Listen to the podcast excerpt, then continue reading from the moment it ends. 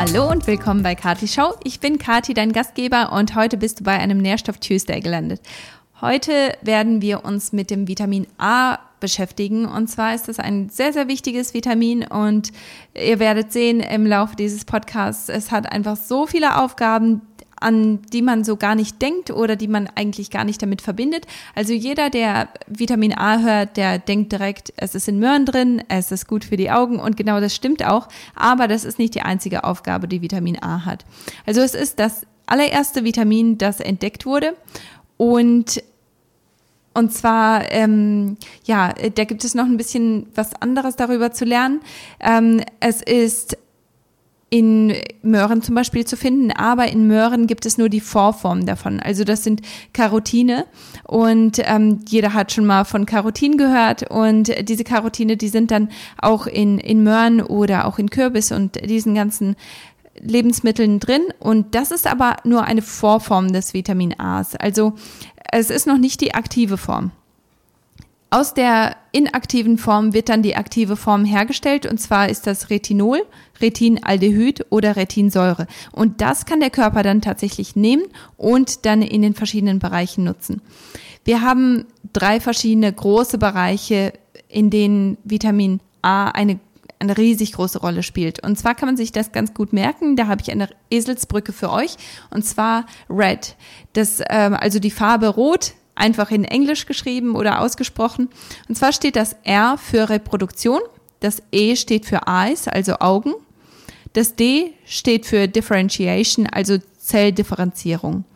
Und das ist ganz wichtig zu wissen, dass diese drei großen Bereiche eine Rolle spielen, wenn es um Vitamin A geht. Also es ist nicht nur für die Augen da, sondern es ist tatsächlich auch für andere sehr, sehr wichtige Bereiche da. Und vor allem, wenn man jetzt an Reproduktion denkt, dann ist es natürlich ein Vitamin, das wir ganz stark unterstützen möchten, wenn wir schwanger werden möchten, weil ähm, die Retino Retinoide sind ausschlaggebend dafür, dass bestimmte Gene letztendlich genutzt werden. Also das bedeutet, du hast einen ganzen Haufen Gene, die du an dein Kind weitergibst. Und es ist dann ausschlaggebend, welche Gene dann tatsächlich genutzt werden. Wenn du das Gen für Krebs zum Beispiel hast, dann heißt es nicht unbedingt, dass dieses Gen tatsächlich in dem Kind dann auch genutzt wird, sondern dass das wird dann eben von einem Vitamin wie zum Beispiel Vitamin A entschieden. Und diese Gene, die werden dann eben aktiviert oder nicht aktiviert. Also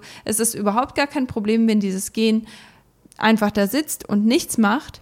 Aber es wird dann natürlich ein großes Problem, wenn dieses Gen tatsächlich aktiviert wird. Und deswegen ist es wichtig, dass man da, ähm, dass man da schaut, dass man ausreichend Vitamin A hat, damit das eben auch vernünftig aktiviert wird. Außerdem sorgt ähm, Vitamin A, also die Retinoide, die sorgen dafür, dass äh, Proteine in der Bildung von Knochen genutzt wird. Also das Protein, das das muss eben in, in den Knochen eingebaut werden. Das muss in die richtigen Zellen verarbeitet werden. Und wenn nicht ausreichend äh, Retinoide da sind, dann wird das eben, dann passiert das einfach nicht.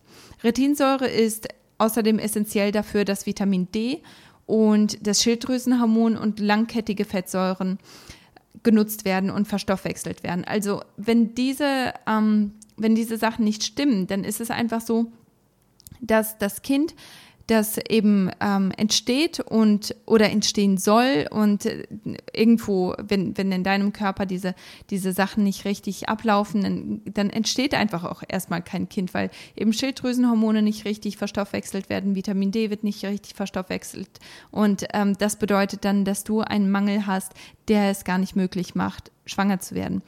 Wenn du aber dann schwanger wirst, dann ist das natürlich auch sehr wichtig, dass diese diese Nährstoffe dann auch richtig verstoffwechselt werden und deinem Baby dann weitergegeben werden. Also bei Vitamin D, das ist für so viele Stoffwechselvorgänge essentiell und auch langkettige Fettsäuren. Das ist zum Beispiel ähm, ja alle pflanzlichen Fette und Öle, die du so zu dir nimmst, also Olivenöl, Nüsse, Samen, diese ganzen Sachen, die sind eben unglaublich wichtig, wenn es darum geht, dass ein Kind entsteht und ähm, ja ein Kind wachsen kann. Und deswegen ist es wichtig, dass das auch alles richtig verstoffwechselt wird.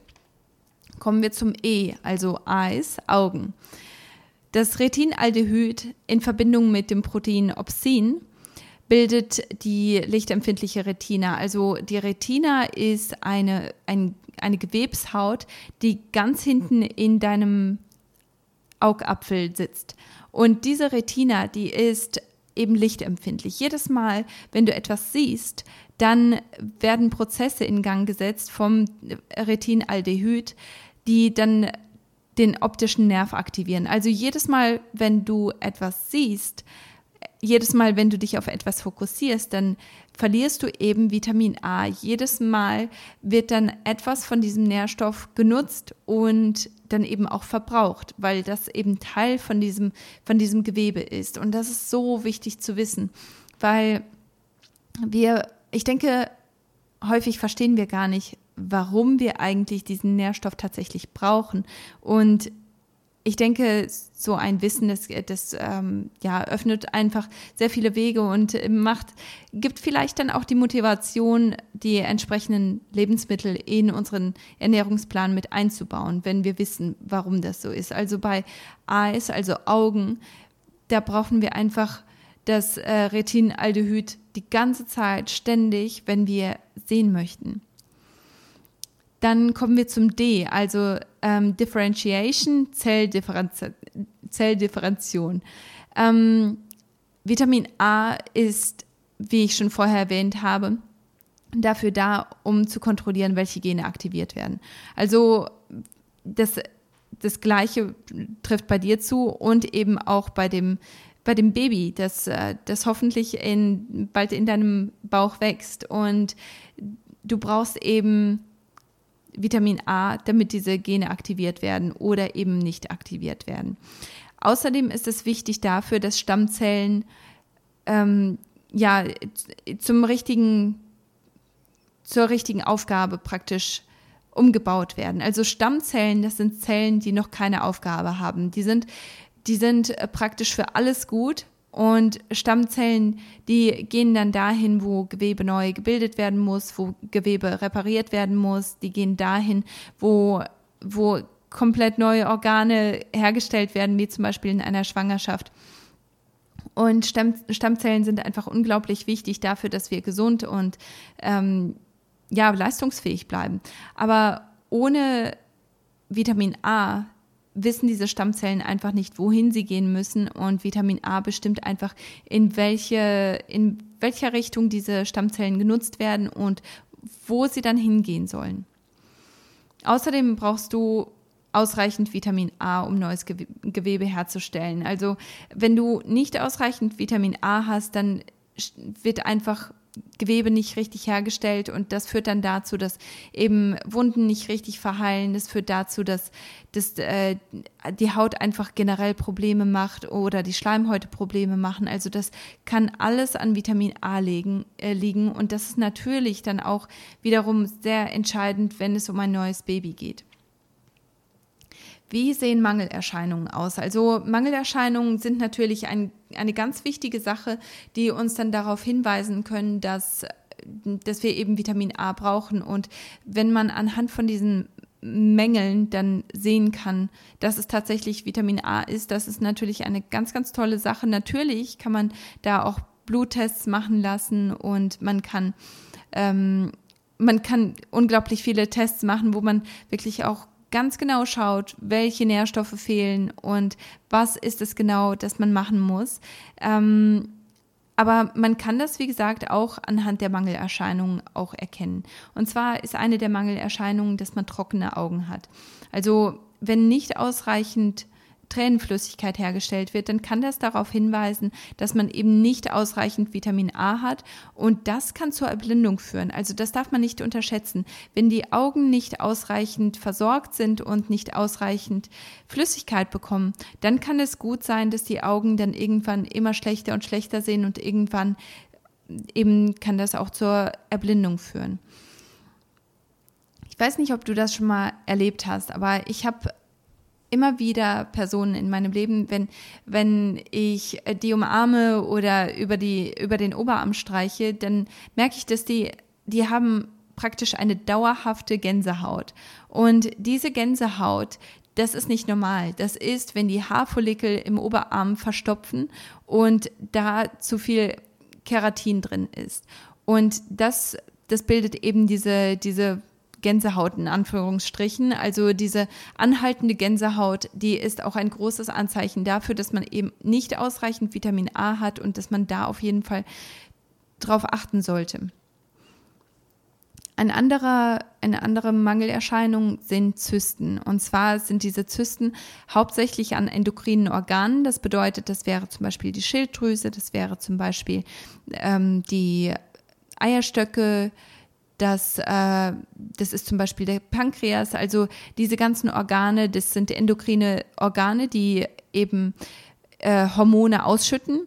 Und diese endokrinen Organe, die sind dann besonders betroffen von Zysten, wenn man eben zu wenig Vitamin A hat. Auch eine reduzierte Körperabwehr und Allergien, die können auch darauf hinweisen, also wenn man ständig krank wird, wenn man niemals so richtig auf die Beine kommt. Natürlich hat das auch mit anderen Nährstoffen zu tun, aber das kann eben eins der Anzeichen sein. Und generell bei den Mangelerscheinungen, schau, dass du nicht nur von einer einzigen Mangelerscheinung ausgehst, sondern dass du das wirklich mit äh, in Kombination auch mit anderen Erscheinungen oder mit anderen Symptomen bringst, weil meistens ist es mehr als nur eins. Also wenn du jetzt wirklich nur die reduzierte Körperabwehr hast, dann kann es gut sein, dass du vielleicht auch Vitamin D3 oder Vitamin C brauchst. Also es muss nicht unbedingt am Vitamin A liegen, aber es kann eben nicht schaden, da auch zu schauen, dass du ausreichend davon hast. Eine andere Sache, die darauf hinweisen kann, dass du nicht ausreichend Vitamin A hast, ist raue, trockene Haut, Ekzeme, Entzündungen schlecht oder schlechte Wundheilung. Also diese ganzen Sachen, die können eben darauf hindeuten, dass eben diese Zelldifferenzierung nicht ausreichend stattfindet, dass, dass deine Zellen und dein Bindegewebe, dein, dein Hautgewebe nicht ausreichend repariert und neu aufgebaut wird. Und das ist eben sehr, sehr wichtig.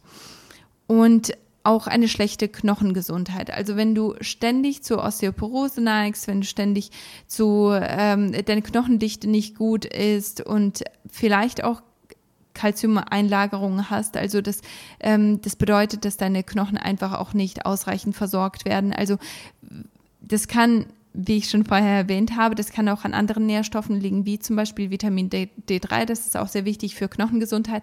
Aber es kann eben auch von Vitamin A kommen, dass du, dass deine Knochengesundheit einfach nicht die beste ist. Dann auch eine schlechte Fähigkeit zu riechen oder zu schmecken. Und da muss ich gleich an meine Schwester denken, die nicht so gut riechen kann. Und ähm, das ist eben auch ein, das kann eine Mangelerscheinung sein, die darauf hinweisen kann, dass, ähm, dass eben nicht ausreichend Vitamin A im Körper vorhanden ist. Außerdem trockene Haare. Also wenn die Haare ständig trocken sind, das ist genauso wie bei der Haut. Also das ist ein Gewebe, das immer wieder erneuert werden muss. Und wenn die Haare ständig trocken sind und nicht, nicht gesund sind, dann kann das eben darauf hinweisen, dass eben nicht ausreichend Vitamin A in der Ernährung vorhanden ist. Wer sind gefährdete Personen? Natürlich sind wir nicht alle gleich stark betroffen und wir sind nicht alle gleich stark gefährdet. Aber Leute, die zum Beispiel Diabetes 2 haben, die brauchen einfach sehr viel mehr Vitamin A. Auch Alkoholiker, die haben einfach sehr viel mehr Reparaturarbeit zu machen. Leute, die Schilddrüsenüberfunktionen haben, einfach aus dem Grund, weil viel zu viel Schilddrüsenhormon hergestellt wird. Leute mit Lebererkrankungen und auch Personen, die zystische Fibrosen haben und darunter leiden. Eine Sache, die außerdem sehr, sehr wichtig zu wissen ist, ist, dass Vitamin A immer äh, ausreichende Mengen an Zink zur Verfügung haben muss. Also wenn du kein Zink oder sehr, sehr wenig Zink in deinem Körper hast, dann ist es so, dass Vitamin A einfach nicht reisen kann. Also es kommt vielleicht in deinen Körper, es wird vielleicht aufgenommen, aber dann sitzt es da. Denn es, es muss natürlich irgendwie transportiert werden und die, dieser, ähm, ja, die Transport, äh, es wird eben transportiert durch, Vitam äh, durch Zink. Also Vitamin A braucht unbedingt Zink, um zu reisen. Und das ist sehr, sehr wichtig zu wissen. Wo findet man Vitamin A? Und zwar ist das ähm, ganz, ganz einfach eigentlich. Und zwar sind, gibt es pflanzliche Quellen von Vitamin A und zwar wäre das zum Beispiel Möhren, also wie, wie viele von uns wissen. Dann ähm, Süßkartoffeln, Mangos, Spinat, Kürbis. Also im Prinzip sind das alle Lebensmittel, die gelb, rot oder grün sind.